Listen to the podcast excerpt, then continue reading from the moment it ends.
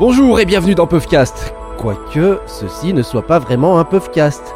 Car oui, vous le savez aussi bien que moi, nos Puffcasts sont de longues interviews.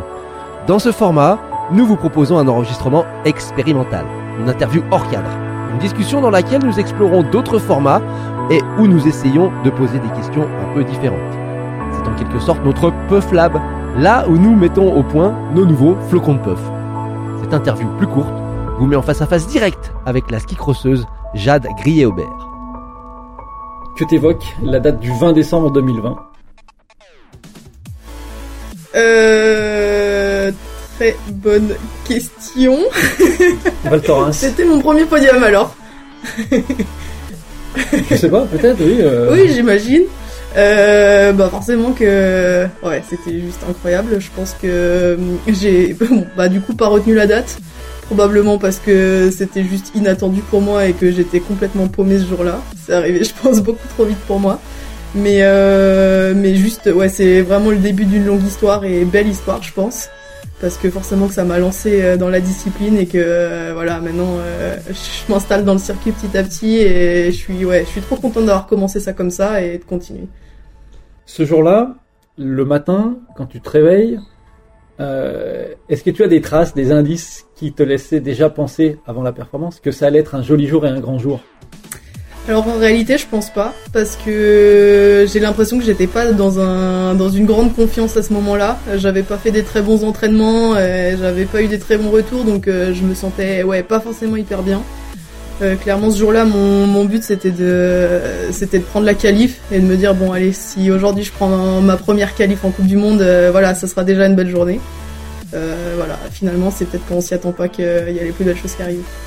Sur un jour comme cela, et comme sur tous les autres jours d'ailleurs, est-ce que tu as un rituel spécial, quelque chose de secret qui t'accompagne euh, J'en sais rien, un gris-gris, euh, une chaussette avant l'autre quand tu enfiles les chaussettes? Alors ça c'est totalement vrai. C'est vrai que je mets toujours tout ce qui est à droite avant la gauche, euh, que ce soit les chaussettes, les chaussures, les skis, les gants, tout. Après j'ai pas forcément de, de petits rituels, mais c'est vrai que j'ai, je pense beaucoup beaucoup de, de toc au départ. Euh, c'est pas forcément des choses intentionnelles, mais euh, j'ai plein de petits mouvements euh, que je fais tout le temps. Donc euh, c'est bien, c'est, beaucoup repris par les autres du groupe pour pour un peu se moquer, mais mais ouais, il y a plein de petits gestes, on va dire. Sur cette journée maintenant, quand tu y penses, quelle est l'émotion la plus forte?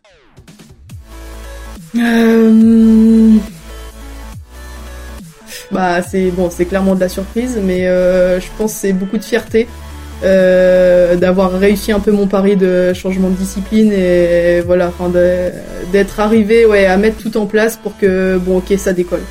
Est-ce que euh, les champions, mais surtout toi, euh, tu en rêves de ces moments-là? Est-ce que tu fais ces rêves-là la nuit? Ouais, ouais, bien sûr. Bah, je pense que je l'ai fait la nuit et je pense que je l'ai fait éveiller aussi. Euh, ouais, c'est sûr que tous ces moments-là et même maintenant, j'ai envie de les revivre, j'ai envie d'avoir ça régulièrement et, et j'ai envie que voilà, ce soit pas forcément une surprise comme ça l'était la première fois. J'ai envie que ce soit ce que je cherche et que j'y arrive. Sur le podium et sur un podium de Coupe du Monde, on est traversé par quelle émotion? C'est de la joie, c'est des larmes, c'est... Euh, Je pense Quelles étaient les tiennes? Je pense qu'il y a un peu de tout. Euh, je pense que moi, il y avait tellement de choses. je pense qu'il y avait tellement de choses qu'au final, euh, j'ai presque pas su gérer. et Il y a rien qui est ressorti. Euh, je pense que, enfin voilà, quand je revois les images maintenant euh, sur le podium, euh, je suis archi stoïque. C'est horrible pour moi de voir ça parce que il se passe rien. Alors que je pense que dans ma tête, c'était, euh, enfin, c'était tellement explosion, mais au final tellement fort que, ouais, j'ai pas, j'ai pas su gérer quoi. Après le podium, est-ce que ça change quelque chose? Il se passe quoi à ce moment-là? Euh, Il y a beaucoup de choses déjà parce que bon et forcément qu'il y a beaucoup de messages et beaucoup de bienveillance de beaucoup de monde et que j'en avais pas forcément conscience donc euh, forcément que se prendre tout ça en pleine tête bah ça fait quelque chose.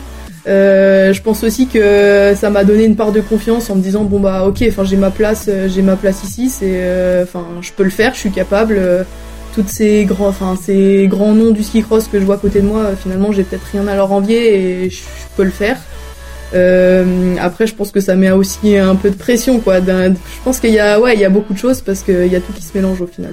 En quoi cette journée-là, elle a impacté le cours de ta vie En quoi c'est un, moment qui vient amener du changement derrière? Ah bah, je pense que ça a tout changé. Euh, déjà parce que quand je suis partie en ski cross, je le prenais beaucoup plus comme une thérapie en me disant bon, je suis un peu dégoûtée du ski. je repars là-dedans, voilà, juste pour me faire plaisir une dernière fois et après j'arrêterai sereinement. on va dire que du coup ça a clairement lancé les choses. Ça m'a permis de voir que non, c'était pas juste une thérapie, pas juste voilà un, un point final euh, pour repartir sereinement. C'était finalement euh, juste un point de départ euh, pour plein de belles choses. Et donc ouais, ça, m'a fait changer de groupe, ça m'a fait changer de circuit, ça, a clairement tout changé. Tu viens d'évoquer ce passage entre l'alpin et le ski cross.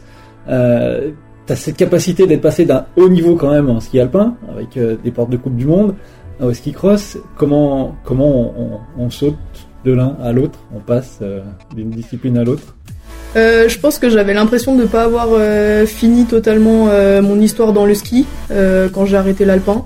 je pense qu'il y avait une part de moi qui était un peu dégoûtée parce que voilà ça s'était pas forcément très bien passé et je prenais plus du tout de plaisir. pour autant, je suis une énorme compétitrice et ouais, j'avais la sensation que j'avais pas terminé. Donc l'opportunité du ski cross, elle est arrivée un peu par hasard. Et finalement, euh, j'ai découvert une ambiance qui me plaisait énormément, où il y avait beaucoup de bienveillance dans, dans les groupes et dans le circuit. Euh, donc ouais, je me suis retrouvée là-dedans euh, plus parce que l'ambiance me plaisait que parce que je croyais faire quelque chose de bien là-dedans. On aime bien prendre des paris. quand est-ce que serait ta prochaine grande victoire ou ton prochain podium?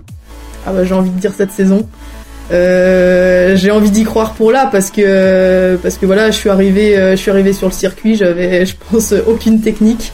C'est arrivé euh, peut-être parce qu'il y avait un peu l'insouciance et, et tout ça. Euh, entre temps, voilà, j'ai mis les choses en place. Je travaille fort pour gagner en technicité et voilà devenir meilleur et avoir toutes les bases et toutes les techniques qu'il faut. Donc je pense que voilà, maintenant je suis prête à voilà aller jouer devant régulièrement et vraiment si tu n'avais pas fait de ski et si tu ne faisais pas de ski, qu'est-ce que tu ferais euh, Bien bonne question.